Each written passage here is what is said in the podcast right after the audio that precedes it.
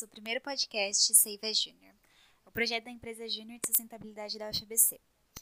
Esse podcast tem como objetivo de compartilhar informações e curiosidades sobre ciência sustentável, além de ser um espaço de diálogo entre professores e alunos da UFBC aberto à divulgação e pesquisa, divulgação de pesquisas e opiniões.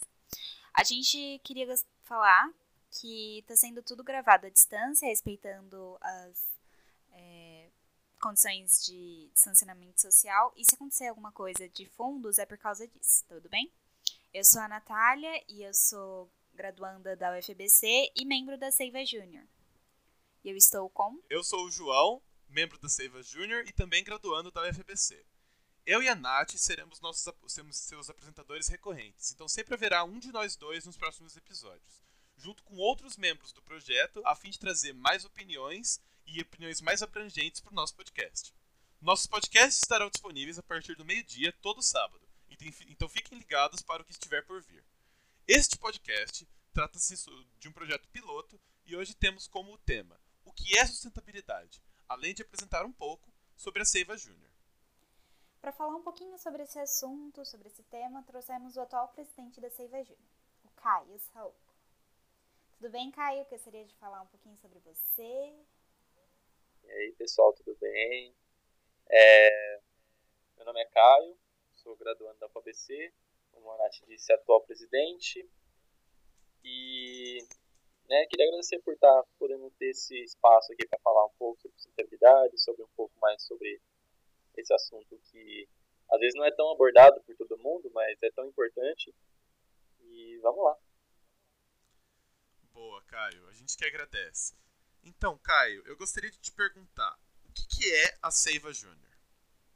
Bom, a Seiva Júnior é um projeto já um pouco, já está fazendo quase sete anos já, de um grupo de alunos que estava interessado em fazer uma ponte entre aluno e mercado de trabalho, é, visando mais a parte de sustentabilidade. Inicialmente era uma empresa júnior formada apenas por alunos da engenharia ambiental. Hoje a gente já está abrangendo já todos os cursos ah, dentro da, do BCIT, da UFABC e da do BCH também. Então a gente está com uma equipe bem diversa. Mas, em resumo, a Seiva é uma empresa júnior de sustentabilidade, né, focado em projetos de consultoria e de soluções sustentáveis. E a gente está aí tá sempre ah, tentando fomentar um pouco a sustentabilidade, tanto na parte de difusão de conhecimento, de inovação e de consultoria. Legal. É, para quem não sabe o que é o BCIT e o BCH, é, você pode explicar pra gente? Que a gente explique? Porque, né? Não, eu posso explicar. A, o BCIT e o BCH são os cursos né, é, que são um pré-requisito para os cursos de formação da FABC. Então, é um bacharelado interdisciplinar, que eles chamam, e todo mundo que está dentro da FABC tem que passar por eles para poder entrar em outro, outro tipo de curso. Legal, bacana. Vamos começar um pouquinho agora sobre as perguntas voltadas ao tema, tudo bem? Tudo bem, vamos lá. Beleza, Caio. A nossa primeira pergunta para você é: o que é sustentabilidade? Vocês já começaram já com uma pergunta assim que é bem ampla, na verdade. Ah, esse é um conceitual assunto, a pergunta. É bem antigo, na verdade, né? É, tem vários já lá do, lá do latim já essa palavra já existe, né? Já falar um pouco sobre uh, ser uma palavra de definição de, de se sustentar, né, se apoiar. E é, é uma palavra que foi é, agregada por muito tempo como só uma visão de você ter uma coisa renovável, né, que se auto-renova, de que se auto-sustenta. E sustentável passou a ser, depois de um tempo, agregado a outros tipos de, de conceitos. Né? Depois que a ONU entrou mais no assunto, lá em 1987, se eu não me engano, que eles tiveram uma conferência, eles passaram a falar um pouco de desenvolvimento sustentável, né, que abrangeu bastante o termo. Então, sustentabilidade não é só naquele estereótipo de, uh, de renovação de recursos, mas também é, começou a abranger muita parte humanitária da, da coisa, né? Falam assim que é você não tem tipo, só a preocupação de recursos dentro da Terra, né? Que basicamente era isso que se, que se definia da palavra sustentabilidade. ah, você tem toda a parte do, das pessoas que estão aqui na Terra. Então, toda a parte de igualdade, toda a parte de respeito, de levar a educação para todos, alimentar todos, isso, querendo ou não, é uma coisa sustentável. O ser humano tem que ser sustentável tanto na parte de respeitar o planeta, assim como a parte de respeitar a si mesmo, de manter uma sociedade em que as coisas funcionem. Então, assim, a sustentabilidade é, uma, é, uma, é, um, é um conceito muito amplo e é difícil colocá-la em palavras, mas seria como se fosse um equilíbrio assim de tudo, tanto na parte humana, uh, humana quanto na parte natural da, da Terra. É verdade, né? A gente pensa que sustentabilidade ainda tem muita ideia que é uma uma ideia muito mais próxima da ecologia do que realmente algo mais abrangente que tipo intercala nas nossas vidas de verdade em, em muitos momentos, desde a educação até a ecologia, mas também, mas também é, situações do dia a dia mesmo. Sim, outro dia eu tava lendo é, que não tem como o ser humano ser sustentável, respeitar o meio ambiente, se ele não consegue respeitar a si mesmo, né? E como sociedade, a gente vê muito isso. É, a, a gente consegue botar ali como um guia de sustentabilidade mais ou menos o que foi definido lá pela ONU, que eles colocaram 17 objetivos de desenvolvimento sustentável. E aí pra vocês terem uma noção de como é, desconstrói um pouco essa ideia de só a, os recursos da Terra, só, só trabalhar com recursos da Terra, primeiro objetivo deles é a erradicação da, da pobreza. Então eles querem tipo, acabar com a pobreza, tipo, é um objetivo sustentável isso. Isso, isso é verdade, isso assim, você não consegue ter ah, nenhum tipo de sustentabilidade do meio sem que as pessoas que vivem no meio estejam, de certa forma, ali numa, num certo patamar de, de igualdade. Então, sustentabilidade vai muito além do, do, do, que, do que é colocado no estereótipo. Sim, isso mesmo. Agora, já passando para a próxima pergunta, tem alguma diferença entre sustentabilidade e desenvolvimento sustentável? Então, a sustentabilidade é, em si é uma palavra já definida, já exemplo, no dicionário já faz eras já. Você pode falar que, por exemplo, uma pilastra é sustentável para uma casa, porque ela realmente está sustentando uma casa. Agora, a parte de desenvolvimento sustentável é exatamente isso que a ONU fez, né? Ela pegou a, a, o conceito de sustentabilidade, de, de ser sustentável, e expandiu. Então, o desenvolvimento sustentável nada mais é do que um planejamento que a, que a ONU né, fez para que os, as próximas gerações é, tenham um, uma segurança no, no, quesito viver na Terra, no caso. Então, foi, foi um acordo que eles fizeram com vários países, com vários especialistas, analisaram a situação atual do nosso planeta e falaram para a sociedade ter um equilíbrio correto com a Terra, eles teriam que seguir algumas determinações do desenvolvimento sustentável. E essas são lá as 17 que vocês podem olhar lá no site da ONU, está lá tudo certinho. E aí engloba tanto a parte de a igualdade na parte do, do salário, por exemplo, a, acabar com a fome, da saúde, educação para todos, igualdade de gênero também eles colocaram como uma, coisa muito importante para que aconteça o desenvolvimento sustentável, a levar água potável, energia, você dar um trabalho para a galera decente, para eles poderem né, se sustentarem, sim. Então, a pessoa como um ser sustentável também, se, se sustentar também na parte do sistema financeiro que a gente vive. Ah, e aí, claro, pega também a parte de ah, você emitir menos poluentes, você reduzir as desigualdades, você ter um consumo e produção mais responsável, né, diferente do que era na época da Revolução Industrial, onde o crescimento era tipo, descontrolado, descontrolável no caso. Então, eu acho que essa é a grande diferença. O desenvolvimento sustentável da sustentabilidade é que o desenvolvimento sustentável está abrangendo assim os, os passos que a gente tem que dar para que o caminho não seja tortuoso lá na frente. A gente vai colocar na descrição aqui do podcast o link para os Objetivos de Desenvolvimento Sustentável da, da ONU. Legal. Boa ideia. Uma curiosidade, o Caio falou do latim, Sustentabilidade vem do latim sustentare, que é realmente tipo sustentar, é manter, é defender. Então, hoje em dia, a palavra foi a palavra e o conceito de sustentabilidade foi realmente um evoluindo justamente para se adequar aos dias de hoje e a situação mundial que a gente vive hoje em dia. Bom, o, a gente pode ir até para a próxima pergunta nisso.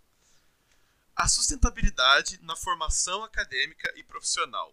Como é e como aplicá-la? Certo. É, eu acho que assim, a sustentabilidade, no, tanto na parte acadêmica quanto na profissional, ela vem crescendo é, ao longo dos, dos, últimos anos. Aliás, a palavra sustentabilidade vem crescendo, vem ganhando muito status nos últimos anos. Isso porque já virou uma demanda, né? Uma demanda de a, claro, a ONU tem uma, uma super força ali, né, no seu discurso, o pessoal é, respeita bem, mas também a gente já consegue ver que a maioria dos países né, que são desenvolvidos, alguns também subdesenvolvidos também focam bastante nessa parte sustentável, mas assim, é uma tendência mundial. Então a gente já espera que a educação e a profissionalização siga a tendência. Então, eu separei até alguns dados aqui que são interessantes para mostrar que assim, sustentabilidade já não é uma coisa que é assim opcional, né? É uma coisa altamente necessária, mas além de necessária, ela também é muito vantajosa. E isso é, a maioria das pessoas não botam muito uh, muita crença no que quando a gente fala que já é, um, é uma é um, a palavra sustentabilidade já está num status muito elevado mas para você ter noção, o mercado de sustentabilidade já aumentou muito. Ó, por exemplo, em 2019, o Brasil já arriscou tipo, 311 mil toneladas de garrafa PET e conseguiu faturar 3,6 bilhões com isso, 3,6 bilhões de reais. Então, o simples fato de reciclar, que é uma das uma das bases de sustentabilidade, você ter um produto e você conseguir retornar ele a matéria-prima e poder não, não ter que descartar, deixar em decomposição durante muitos anos, esse mercado, querendo ou não, ele gerou 3,6 bilhões de, de reais para o Brasil, sabe? E uh, essas 30, 311 mil toneladas, elas são só 50% da capacidade da descarte total de, de garrafa PET. Então você imagina que logo no futuro a gente vai ter um mercado sustentável muito mais forte do que a gente tem hoje. Hoje já está sendo bem forte e logo ele vai ficar mais ainda. Então, por exemplo, o Brasil ele perde 120 bilhões de reais por ano por não reciclar lixo. Então, assim, é um, é um super é um supermercado que está crescendo e é por isso que a gente aponta que a parte acadêmica e a parte profissional vai começar a exigir muito mais da pessoa ter uma especialização ou ter algum tipo de conhecimento de sustentabilidade. Então, hoje é muito comum ver nas escolas um debate, né? Às vezes tem algumas escolas até que introduzem algumas matérias sobre sustentabilidade. Então, algumas colocam ética e sustentabilidade, então cidadania e sustentabilidade, porque eles sabem que isso vai começar a demandar lá para frente. Então, os jovens que estão estudando hoje, provavelmente eles vão lidar com um futuro onde a demanda por ser, por ter um conhecimento sobre sustentabilidade muito maior. Então, tanto na parte assim a, acadêmica, você vê muito hoje nas faculdades uma um foco maior em sustentabilidade que a gente não via anteriormente. Por exemplo, hoje a gente tem a, o pessoal que trabalha com energia, produção de energia, hoje estão estudando muito mais a parte de, de fontes renováveis. Então, o pessoal não trabalha mais tão a parte de petróleo, gás, claro, ainda estuda isso, mas você tem muito mais um foco agora em energia eólica e energia solar. Então, são mercados que crescem muito, então as, as universidades também estão focando nisso. Para que quando o aluno saia de lá, ele já saia já também profissionalizado para a parte de, de energias renováveis. Ah, o pessoal que trabalha com materiais, com, com, compostos, né, o pessoal da química, o pessoal da engenharia de materiais, estão também trabalhando muito com a parte de é, compostos que são biodegradáveis, porque também são uma, uma, uma tendência do mercado. Então a sustentabilidade está trazendo assim uma pressão para que também as instituições de ensino comecem a, a trabalhar mais o tema, né, trabalhar mais sobre a, a, a ideia de, de coisas renováveis, de de recursos que não demandem uh, talvez um, um, um, investimento de, né, um, tem um investimento de reuso, mas que tem um retorno muito grande para a indústria. Então, eu acredito que assim é uma realidade já, quem assim poucos cursos já não ah, os cursos que talvez nem tenham tanta ligação com a parte de sustentabilidade não começam a também a ver uma, uma vertente ou outra e é uma realidade para o futuro. Verdade. Fala-se muito do profissional sustentável hoje em dia. Isso tem muito, hoje em dia também tem muito a ver isso com a questão de empreendedorismo. O empreendedorismo é, profissional, empresarial, muito, é muito focado em, em, em ser um profissional além do que é o natural dos profissionais hoje em dia. E um desses aléns é ser uma pessoa focada em sustentabilidade, que tem a consciência sustentável e o profissional é sustentável. Acho que isso, isso é algo que está sendo bem aplicado nas universidades hoje em dia e, e no futuro vai ser introduzido cada vez mais nas empresas e nos programas de empreendedorismo. Eu acho que também por ser uma demanda é da nossa geração, né? A gente tá muito conectado com isso e assim, é aquela coisa, daqui a 50, 60 anos, quem vai estar tá aqui é a gente. E esse é. pessoal que já tá fazendo esse trabalho hoje, talvez não esteja mais. A gente vai ter que lidar com todos os problemas ambientais que podem estar por, por vir. Então, acho que é uma demanda muito da nossa geração. Então, as empresas começam a, a ver isso, né? Porque se a gente é um mercado de, de consumo, de, de compra e venda, então tem que focar nesse mercado também, né? Acho que faz muito parte disso. So... Pegando, pegando um gancho do, do João, só para falar sobre a parte de, do empreendedorismo na parte sustentável, eu consegui aqui uma, uma pesquisa, tudo bem que ela é de 2012, ela é um pouco antiga, mas que já mostra uh, um pouco da evolução do consumo consciente no Brasil, né? Então, lá em 2012, essa era uma pesquisa de consumo consciente, onde eles tiveram 38% dos entrevistados falando que eles adotam práticas sustentáveis. E isso foi 6% a mais do ano é, anterior. Isso em 2011. A gente não sabe, a gente sabe se, se continuar com essa, esse crescimento, logo vai atingir mais da metade da população querendo ter um consumo consciente, né? querendo ter, uh, ter essas práticas. Então, o mercado de sustentabilidade, assim, ele tem um, assim, potencial enorme, assim, tanto na parte do pequeno negócio quanto na parte dos grandes negócios, sabe? Tem, tem gente aí que tem bastante dinheiro investindo pesado porque sabe que lá na frente vai ter retorno. É, legal. Uma pesquisa que eu, eu vi, que é da minha área, é que uma galera da UFMG, eles pegaram uma. Eles pegaram aquela lama tóxica que fica de, de fundo de barragem e eles conseguiram extrair essa lama e fizeram, e fizeram tijolos a partir dessa lama e como um projeto de apresentação eles construíram uma casa 100% desses tijolos de, de rejeito.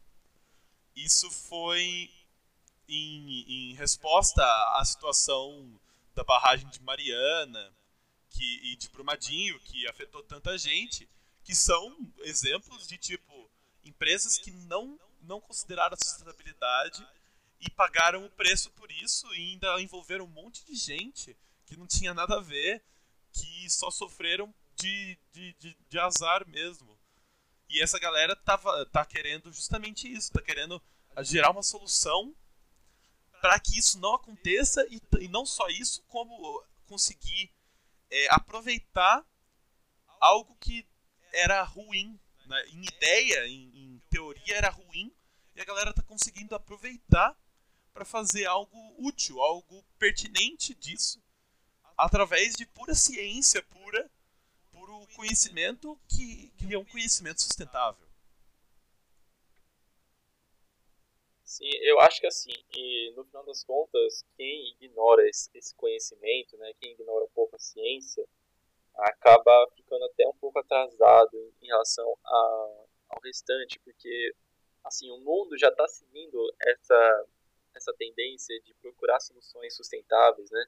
procurar pesquisas que, que resolvam problemas ah, que a gente está tendo atualmente, como, por exemplo, alguns desastres ambientais, como a, a evidência que vai no futuro acabar os recursos né, de, da, da gasolina, por exemplo, vai começar a faltar as coisas.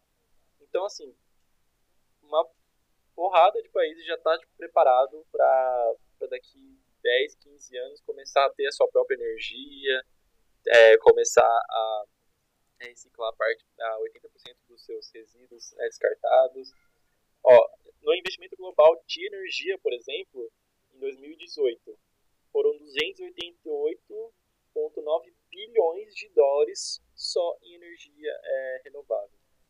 Então, assim, não adianta falar que, ah, mas isso aqui não pode ficar tranquilo porque não é amanhã que vai acabar, tudo bem, não pode, pode ser que não seja amanhã, pode ser que não seja nos próximos 5 ou 10 ou 15 anos, mas assim, a, as, a, os dados estão ali, sabe? Não pode ignorar a ciência e falar, não, porque quando chegar lá a gente vai ver.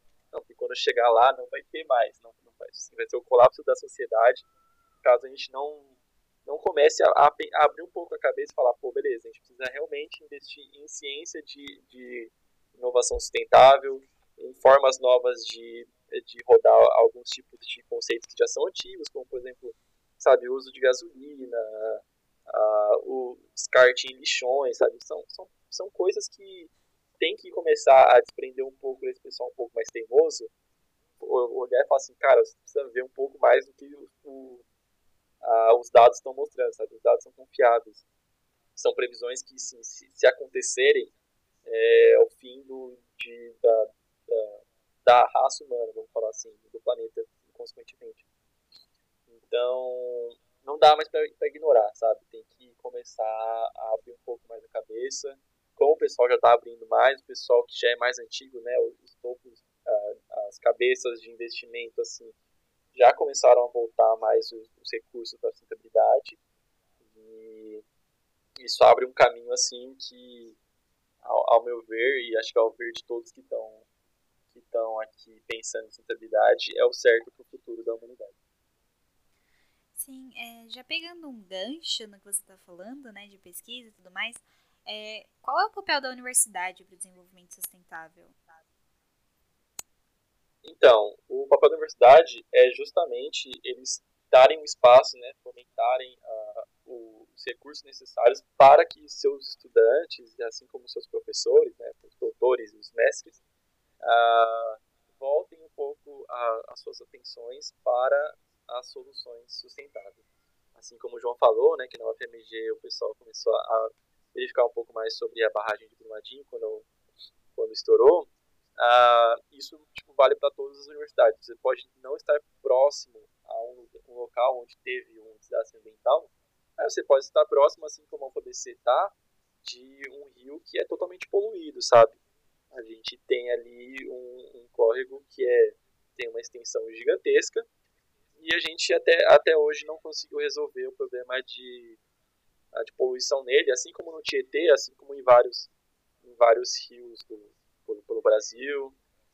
E você, a, a, universidade em si, ela tem que fazer isso. Então, o, o papel dela é começar a, a, aplicar um pouco mais os conceitos né, modernos, né, porque é isso que a universidade tem que fazer, é, aplicar a modernidade nas suas aulas e, e falar, pô, galera, a gente, a, a gente tem problemas, temos problemas aqui, ali, ali acolá. E aí começar a fomentar a pesquisa em cima disso, né? Como é que a gente pode começar a resolver? Claro, não é um aluno que vai resolver um problema ambiental global, mas é aquilo, um pouco, um pouco de, de informação daqui, que junta com aquela ali, que junta com aquela ali, e acaba começando a ter algum tipo de, de, de resultado a partir disso. Então, todo mundo, por exemplo, que faz a parte, a, como a universidade faz, por exemplo, de mapeamento territorial, né, de, de, monitoramento ambiente de, áreas é, de áreas preservadas ali, né, áreas proibidas para desmatamento, assim como a Amazônia deveria ser, por exemplo. A universidade, creio não, ela vai lá e sempre a, investe nesse tipo de ensino, porque ela sabe que isso daí é usado. Então, e se não for aprimorado, acontece exatamente o que está acontecendo hoje na Amazônia. O pessoal começa a desmatar e o monitoramento pode, sabe, não está eficiente o suficiente para poder apontar quem são os culpados, quem são os responsáveis. Então a universidade está lá para isso, né? Para apresentar um problema né, para o seu aluno, em forma de conteúdo, obviamente, né? E colocar assim, pô, vamos lá, vamos fazer uma pesquisa em cima disso, vamos montar né, um artigo, vamos montar uma colaboração entre várias universidades. Eu acho que isso também é muito importante. A universidade tem que, ela tem que ser o elo né, para outros alunos também se comunicarem, não só dentro da universidade, mas dentro de universidades de todo mundo. Então, o papel dela, assim, é, tem que ser uh, de, de dar o espaço, de dar todos os recursos necessários, né, além da, da carga teórica, obviamente, para o aluno poder ir lá e desenvolver as suas ideias, começar a, a, resolver problemas ou então constatar problemas para serem resolvidos, que também é, é uma forma de ciência muito importante. É, e dentro da FBC a gente tem pesquisas nessa área, não tem? Sabe de alguma para contar pra gente? Então, a gente tem algumas, por exemplo, o, a gente tem o professor Wallace, que é da engenharia ambiental, que trabalha diretamente a linha de pesquisa dele, é de, de construções sustentáveis, né, de estruturas sustentáveis. Então, onde quando você fala assim, ah, de uma casa sustentável, você às vezes não consegue pensar exatamente, tá, como é que eu posso fazer? Mas a gente já tem uma série de pesquisas que mostram os caminhos que podem ser tomados, né? Em que tipo de de estrutura que você precisa ter, de que tipo de material. Então a gente tem uma pesquisa disso. A gente também tem a, a bastante a pesquisa de, a, de mapeamento territorial, por exemplo, que é muito importante para fazer análise ambiental. Então, se você não tem esse tipo de controle, se as, se as prefeituras não têm, o desmatamento pode ocorrer tipo, livremente, porque você não sabe exatamente qual, qual área o cara está mexendo, e você não sabe exatamente o que, que ele pode mexer ou não. Então, isso assim, isso não é exclusivo da UFABC, obviamente, mas é uma das coisas que a gente uh, tem bastante aqui. Uh, temos toda a parte também de, de impacto de transporte, que tem dos nossos professores também, o professor Humberto Paiva, que fala bastante sobre talvez, é, como fazer eficiência de transporte, como avaliar o impacto do, uh, da poluição dos, da, dos que, que emite os carros, por exemplo. Então, assim, a gente tem bastante coisa. O que não falta é, ah, óbvio, além do pessoal da, da engenharia de materiais, trabalhando sempre com as, as fontes renováveis, de, de materiais cada vez mais baratos e sustentáveis, que, que ocupam mesma mesmo espaço de outros que já são mais antigos e que, tão, que são muito prejudiciais na hora do descarte. Então, o pessoal aqui está trabalhando bem na sustentabilidade. Eu não sei exatamente nas outras universidades, mas por aqui a gente tem, tem bastante área para o pessoal trabalhar. Legal. Também tem o, o, núcleo de pesquisas sustentáveis, que trabalha principalmente com química verde. É bem legal. Hum, tem bastante coisa acontecendo na FBC mesmo. É, a própria Seiva tem alguns projetos bem interessantes de sustentabilidade. Se o Caio quiser falar sobre algum deles, está mais do que bem-vindo. Isso, quais são os projetos? Bom, a Seiva, uh, ultimamente, ela tem trabalhado uh, muito na parte do, da, do pequeno negócio, vamos dizer assim. Então, são para pessoas assim, que talvez não tenham uma renda absurda para ter algum tipo de solução sustentável. A gente tentou buscar algumas soluções bem simples, na verdade, uh, onde a pessoa poderia é, realmente ter algum tipo de de retorno. Uma delas, por exemplo, foi de um captador de água da chuva que a gente fez, né? Que pegava a água da chuva, onde teve a, a crise hídrica lá em 2014, que foi super forte aqui em São Paulo. E a gente começou a pensar, a gente começou a ver que o pessoal começou a comprar caixa d'água e um monte de coisa para começar a estocar água da chuva, né? Para poder, né, no caso do se acabar a água, estava tendo racionamento de água na época, começar a usar essa água e a gente viu que isso não era uma coisa que deveria ser feita daquela forma, porque afinal água da chuva tem algumas propriedades que são bem, bem, bem tóxicas, por exemplo, a chuva ácida que ocorre no começo é, não é recomendável para nada, assim, nem para limpar chão, porque acaba manchando essas coisas. Então a gente montou um, um captador de água da chuva, onde ele fazia a filtragem daquela água, né? e também fazia o descarte da primeira, da primeira queda da, da chuva, que é a chuva mais ácida. E isso era super, assim, super acessível para o pessoal. Pessoal acabou curtindo a ideia. A gente também teve um que era para aquecer água de forma sem precisar de eletricidade. A gente pegava só com alguns, alguns algumas fitas absorventes de calor que fazia com que um sistema nosso lá esquentasse uma água de um galão e a pessoa poderia ter água, por exemplo, onde acabasse nem chegando energia elétrica. Então, em algumas comunidades, por exemplo, onde nem energia elétrica tem, a pessoa pode ter uma água quente ali para banho, essas coisas.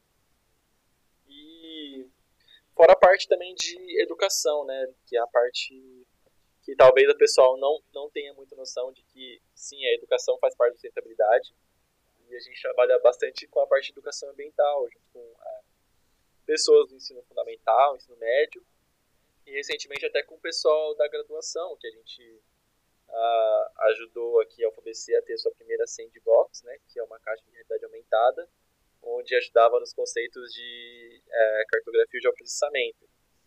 Então, é, são alguns projetos da Seiva né, que, que fomentam sustentabilidade e no próximo ano a gente é, quer implementar cada vez mais. É, tem algum projeto da Seiva que você pensa quando a gente pergunta qual foi o maior, que teve o maior impacto sustentável? Eu acho que o que teve maior impacto sustentável provavelmente são os projetos de educação. Que a gente tinha um que chamava Sustentabilidade nas Escolas, que a gente fazia alguns kits de ensino para a galera, para eles construírem um, um próprio brinquedo uh, com uh, materiais reciclados, né?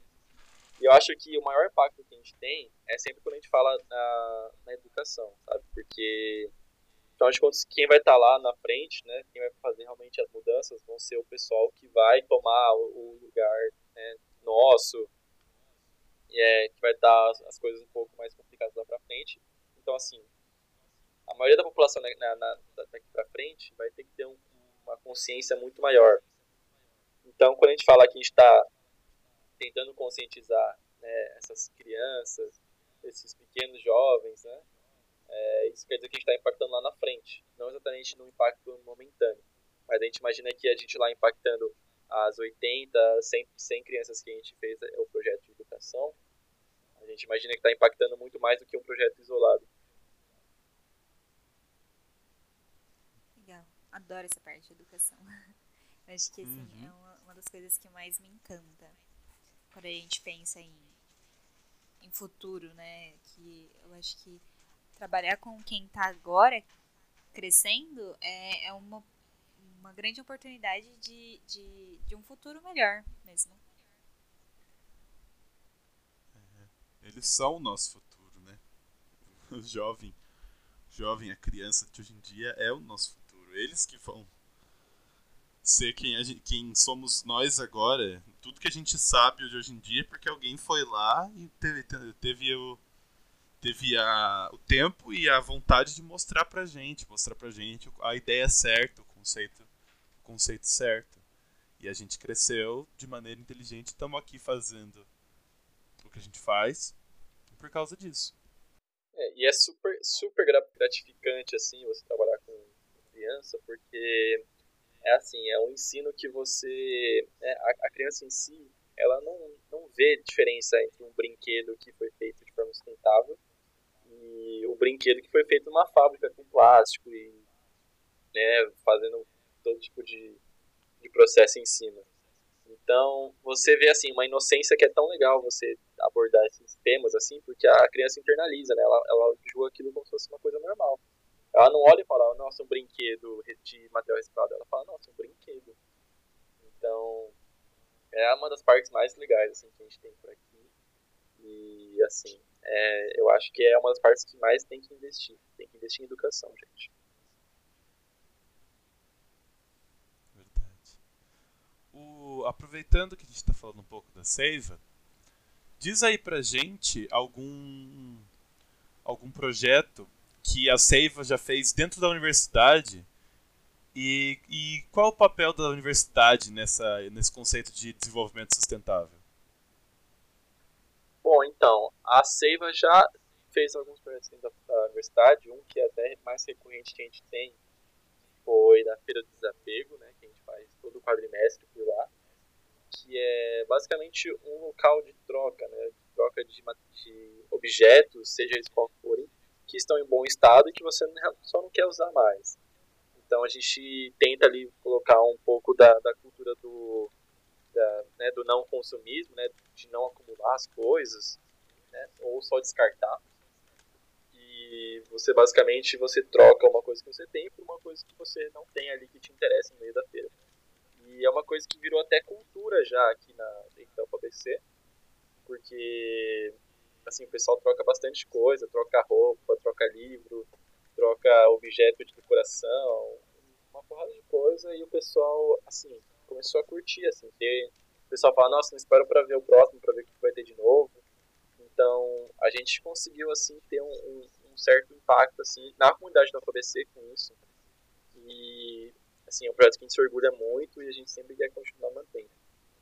O papel que a universidade tem dentro disso eu acho que ela tem que, ter, tem que ser sempre um facilitador é, né, de quando, quando tem um objetivo por trás, quando os alunos querem tomar um tipo de, de atitude.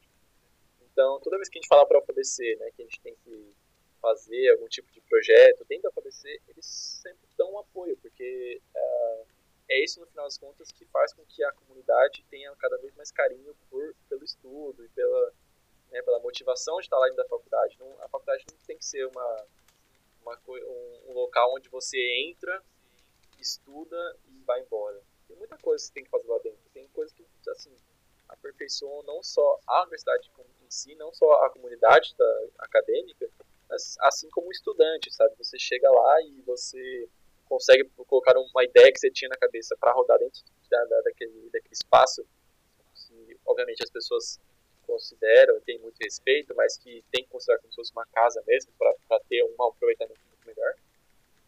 Sabe, o aluno sai assim muito mais motivado a, a ser um, um, bom profissional, um, um, bom estudante, a ser um, um, bom profissional no futuro, porque assim, ele sabe que as ideias dele estão sendo valorizadas desde o começo. Então, quando, por exemplo, a, a, a Federal do BC precisava de um, um planejamento de logística sustentável, dentro da faculdade, eles foram lá e chamaram a gente para participar também. Né? Porque sabiam que estava ligado com a, os, os, os, ideais de sustentabilidade. E eles falaram assim, pô, vamos, vamos, vamos envolver os alunos nisso. E a gente foi lá e trabalhou como se fosse uma consultoria para junto com eles, falando assim, então, a gente, a gente planeja isso, isso, isso daqui, o descarte disso vai para tal lugar. E foi super legal. E o espaço que pelo menos o que a UFABC dá pra gente é, é, muito, é muito bom. A gente tem um respeito muito grande lá, é um respeito mútuo, então a gente sempre respeita sempre o que a universidade tem a propor e eles também respeitam o que a gente tem a, a propor também. E eu sinceramente espero que isso também aconteça nas universidades, porque assim, você a valorizar o que o aluno tem a falar é muito maior do que você ter uma excelência gigantesca em né, nos indicadores, por exemplo, do MEC. É muito importante você você ter um ambiente que seja agradável ao estudo do que você ter um, um ambiente é, opressivo que você saia de lá com ódio da universidade. É isso. Você tem que estar lá com, a, com amor pelo que você está fazendo, sabe? Você tem a chance ali de fazer um milhão de coisas e a universidade não pode tipo, inibir nunca a ideia dos, dos seus estudantes. Sim, agora mudando um pouquinho de tema, é, passando para as grandes empresas, você sabe que se existe projetos sustentáveis em grandes empresas? E você já participou de algum, caso existam? Então, é, toda, toda empresa é, tem que ter uh, um, um, eixo de sustentabilidade ali dentro. Né? As, algumas até, por exemplo, com descarte de né, a empresa que trabalha com descarte de resíduos, elas têm que ter um planejamento todo em cima, é uma lei que tem que ter. E, mas assim, a gente está vendo, a, tirando um pouco da parte da lei, do que é obrigatório que as empresas tenham, a gente está vendo bastante coisa, é, bastante coisas sustentáveis. Uma delas teve bastante impacto recentemente foi, foi a, o planejamento, não sei se é um planejamento, é uma carta, que várias empresas grandes é, mandaram para o presidente, né, falando sobre a preocupação que eles tinham é, com o desmatamento na Amazônia. Então, tava o Itaú, tava uma, uma galera lá dentro. E impactou bastante. Então foi, foi uma coisa que as empresas tiveram que se juntar, né, as grandes empresas de, de grande porte, né, as que estavam assinando essa carta, uh, mostrando que, obviamente, tinha uma preocupação com a, a Amazônia, mas tinha muita preocupação do investimento que a, que o desmatamento da Amazônia estava é, inibindo, né, estava começando a tirar investimento dentro do Brasil. Então começou a ter uma, uma preocupação muito maior das, das das grandes empresas em ter um papel mais de protagonista na parte de sustentabilidade. Então, sabe, em 2019 foi 31 trilhões de, de dólares, sabe, em sustentabilidade. E isso é, é, muito dinheiro, sabe? Tá, tá indo mais dinheiro para sustentabilidade do que para coisas que na, antigamente eram muito importantes, como, por exemplo, exploração de petróleo.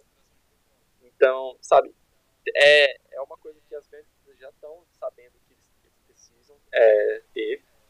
Uh, hoje, eu tô, atualmente, eu estou estagiando lá na Red Bull e eles já estão uh, começando, né, estão preparando terreno para começar alguns projetos de sustentabilidade, né.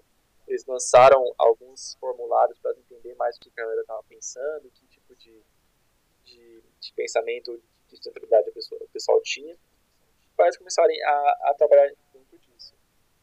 E tem muita empresa, por exemplo, uh, que é muito grande e começa a investir um pouco mais em, em cultura, um pouco mais de retorno para a sociedade. E isso é uma forma de sustentabilidade também, que não, né?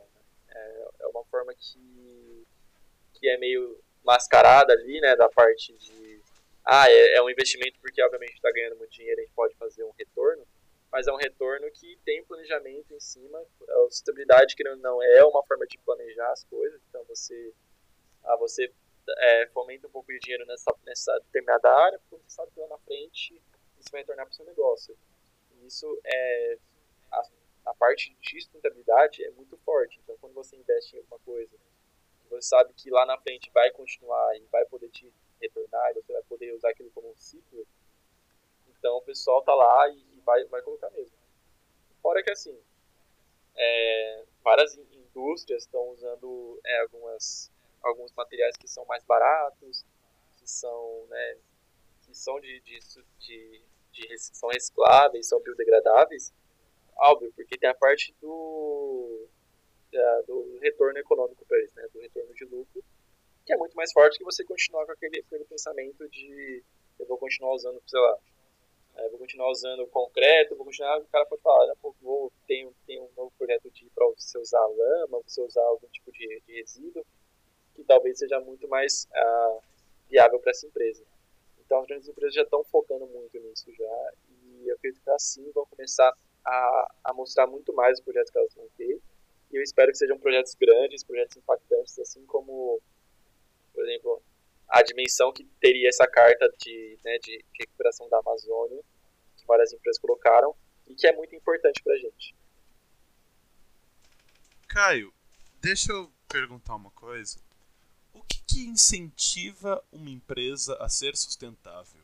Tipo, o que faz uma empresa sair daquela, daquela ideia de lucro, lucro, lucro, lucro, lucro e optar pela opção, às vezes, um pouco menos lucro, mais, mais retorno para o meio ambiente, mais retorno para a sociedade? É, eu acho que assim, quando você fala no atual sistema que a gente tem, né, que é o capitalismo, onde o consumismo é muito, é muito importante, né? Ah, nenhuma empresa vai querer fechar o olho e falar, não, agora a gente vai ser totalmente, totalmente verde, não, não vamos pensar em lucro, vamos pensar em re, no retorno lá para frente. É muito difícil. Mas o que o pessoal fez bastante agora, vendo que a, lá para frente a coisa vai piorar na questão da, né, da qualidade do planeta, é que, assim, se, a, se eles querem que a empresa deles continue, né, continue lá para frente no mesmo, no mesmo é, nível de lucro que eles têm hoje, né, ou então continuar lucrando, que é importante para eles, eles têm que começar a fazer um planejamento a longo prazo, para que quando lá na frente as coisas começarem a, a, a piorar, né, começar a ter alguns, tipo, alguns colapsos, né, eles começarem a eles já estarem preparados para esse tipo de mudança. Então, assim, para algumas empresas ainda ser sustentável pode ser até ganhar mais dinheiro, né? Porque Às vezes você pode ter um, um resíduo ali que você descarta e você nem sabe que você pode gerar dinheiro a partir do lixo que você produz. Então, assim, para as empresas, a única, única desvantagem que eles vão ter, vamos dizer assim, para se tornar sustentável, é ter que pensar em como eles vão se tornar sustentáveis, entende? Eles vão ter que ter um tipo de planejamento, provavelmente algum tipo de investimento que, é, que também é necessário, obviamente você precisa de algum tipo de logística a mais para poder, sei lá, reciclar seu lixo, ou de você né, descartar da forma correta alguma coisa, mas lá na frente, provavelmente é o que vai é, é o que vai fazer que seu negócio rode. Porque assim, teve uma pesquisa recente que até os investidores, tipo 84% dos investidores, eles já já declararam que a maxima, a, maxima, maxim, eita, a maximização dos lucros já não é uma coisa é, assim é o objetivo principal mais deles. É, já não é mais objetivo. É, já estão falando que eles aceitam um retorno mais baixo né, dos lucros, ah, desde que seja ah, o investimento seja feito numa companhia que privilegia, privilegia uma sustentabilidade. Então, assim, para, para os negócios, é até uma questão assim de planejamento de investimento, sabe? Você como empresa, se você começar a ter um tipo de, de planejamento de como se tornar sustentável, de como fazer as coisas da maneira certa, correta, a chance de investimento que você tem é muito maior do que uma empresa que está lucrando, sei lá, um bilhão de, de dólares por ano, mas que está tipo, deixando a desejar na parte de, de planejamento sustentável, sabe?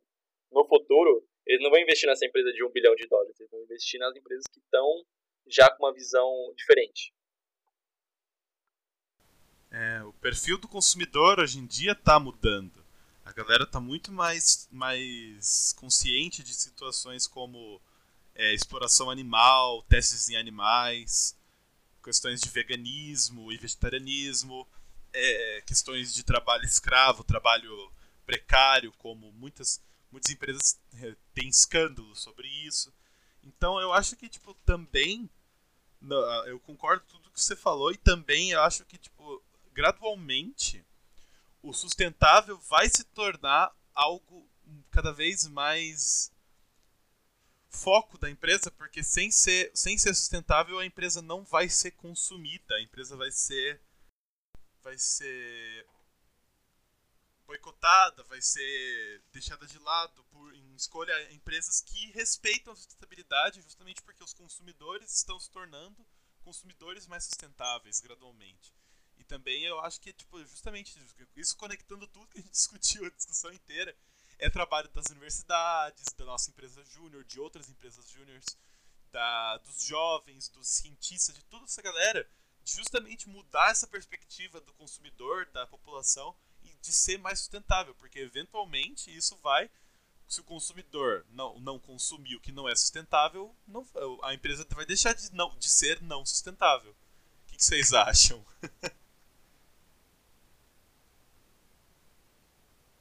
É, eu acho que assim, a, o papel, por exemplo, de uma empresa júnior é justamente impactar o micro e pequeno negócio, no caso. Porque, geralmente, quando a gente fala assim das grandes empresas, é até fácil, assim, assim eles têm uma margem para poder ir de A para B, né? No caso, ir de não sustentável para sustentável. Eles, têm, eles podem segurar, tipo, sei lá, cinco anos de sem tanta lucratividade, ou então fazer um investimento muito grande em algum tipo de equipamento para tornar o negócio mais rentável, numa boa, assim, eles têm essa reserva. Agora, para o pequeno e micro negócio, né, então, padaria, cabeleireiro, é, essa galera mais, né, de bairro, né, o pessoal que está tá ali de serviços, principalmente, uh, ah, para eles é muito difícil fazer esse, esse pulo, né, para, ah, vamos tornar sustentável. Então, para, para empresas júniores, eu acho muito importante focar sempre nesse tipo de público. Aliás, é uma das coisas que, que a, a, definição de empresa júnior fala, é que você realmente foque em pequenos negócios. Porque, assim, é, empresas grandes como Itaú, a Apple, todo mundo da, de, lá, lá em cima, é, eles, eles, assim, eles têm os seus próprios profissionais para pensar nessa parte de contabilidade com eles, eles contratam especialistas, contratam tudo. Mas uh, vai, os vão ter um impacto grande lá? Não, mas os micro e pequenas empresas também vão ter um impacto muito grande, uh, vão ter um impacto, no, caso, na, no ambiente, se eles não forem instruídos a como uh, passar, né, para ter, ter esse, esse passo a mais para ter sustentabilidade. Então, para as empresas júniores, é, é sempre o papel delas começar a, a apresentar algum tipo de solução para essas pequenas empresas, sabe? Ter baixo custo, é, a gente sabe que pequenas empresas não têm essa margem de lucro, como eu falei, de, por exemplo, cinco anos para poder fazer né, uma transição necessária. Mas a gente pode fazer com pequenas, né, de migalhinha em migalhinha, a gente vai, vai colocando todas a, toda a comunidade ali em volta desse, desse, desse pequeno negócio, uh, começa a ter um impacto muito, muito grande também. Então, um dos papéis também das, das empresas juniors é fazer esse tipo de, de aproximação, sabe? Da ciência, né, das universidades, para os pequenos negócios. Então, olha, tem uma nova, uma nova tendência, explica para todo mundo, tem uma nova tendência, tem uma nova tecnologia que dá para usar aqui, tem uma forma de ser menos impactante para o meio ambiente, tem uma forma de ganhar dinheiro, né, que é sempre uma das coisas que a gente sempre consegue convencer bem o pequeno negócio, é quando a gente fala assim, pô, você pode ganhar dinheiro sendo sustentável.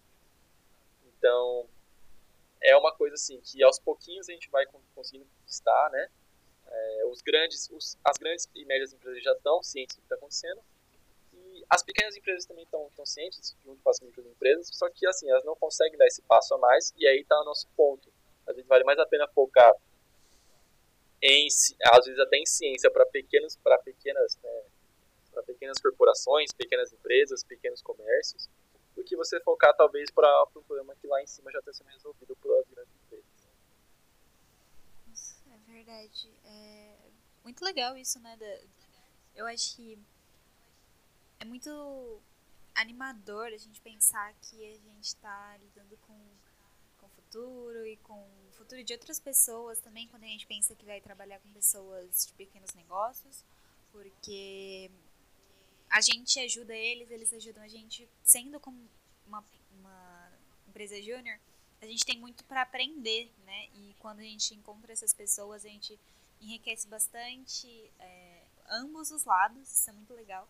E, assim, já para começar a encerrar, eu acho que uma coisa bem legal para a gente falar, nós como é, pessoas que trabalham com sustentabilidade também como consumidores, é bem legal ficar atento nisso, né? Não, não, não parar só no no ah, tá, aquilo ali parece ser sustentável. Ser consciente e buscar sempre estar é, tá informado sobre essas coisas, porque às vezes a gente não, não consegue ver muito além. E ter esse conhecimento, buscar esse conhecimento, forma uma pessoa, um indivíduo, um cidadão muito mais. Com, não seria inteiro, mas é quase inteiro. É, quando se interessa por aquilo que consome, por aquilo que faz no mundo, né? Então, acho que seria um recado de tudo isso, de, sobre sustentabilidade e tudo mais.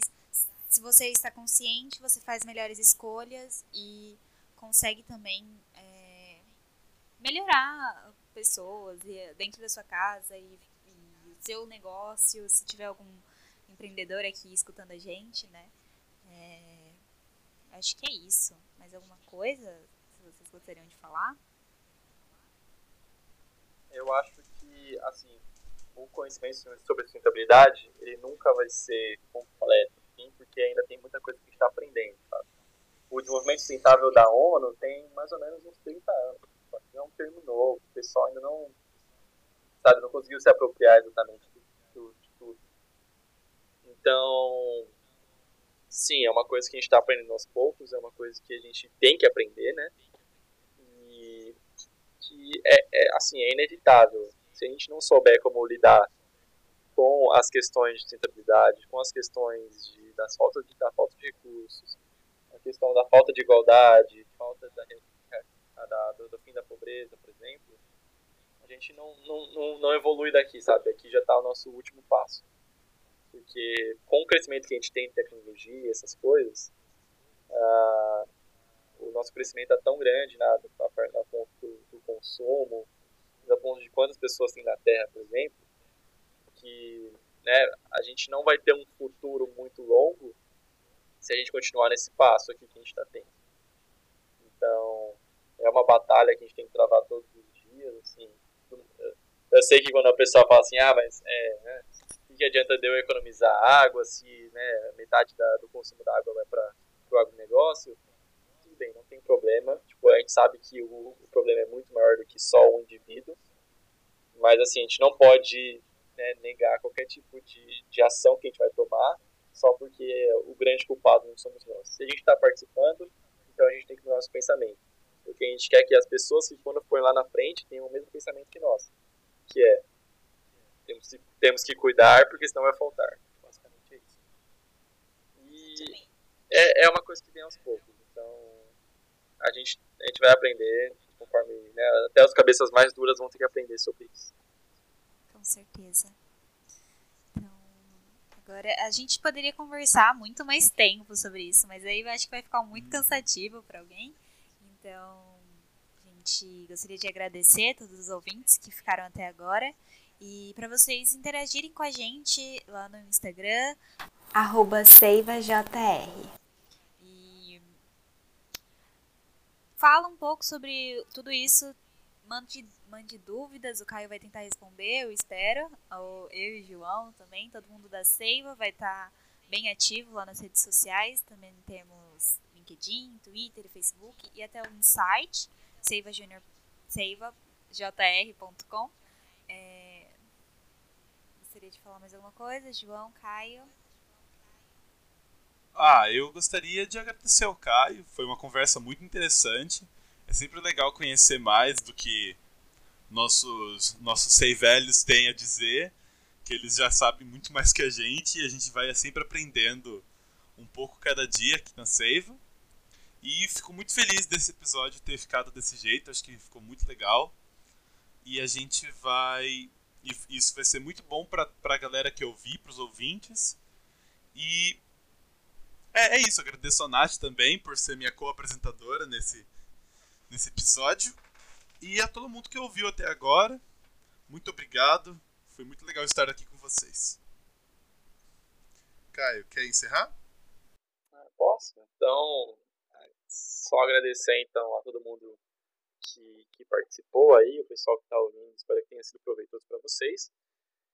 E continuem dando uma olhada aí no que vai sair, porque o pessoal que está programando tudo isso daqui tem muita qualidade, tem muitas ideias, bastante coisa para falar. E qualquer coisa, tamo aí.